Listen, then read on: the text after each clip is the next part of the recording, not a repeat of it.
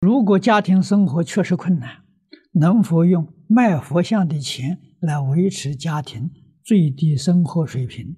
剩下来的钱可以用于弘法利生，这当然可以。佛陀大慈大悲，救苦救难啊，这怎么不可以？啊，只要你自己不违背因果，啊，不是浪费，不是贪婪，啊，那就对了。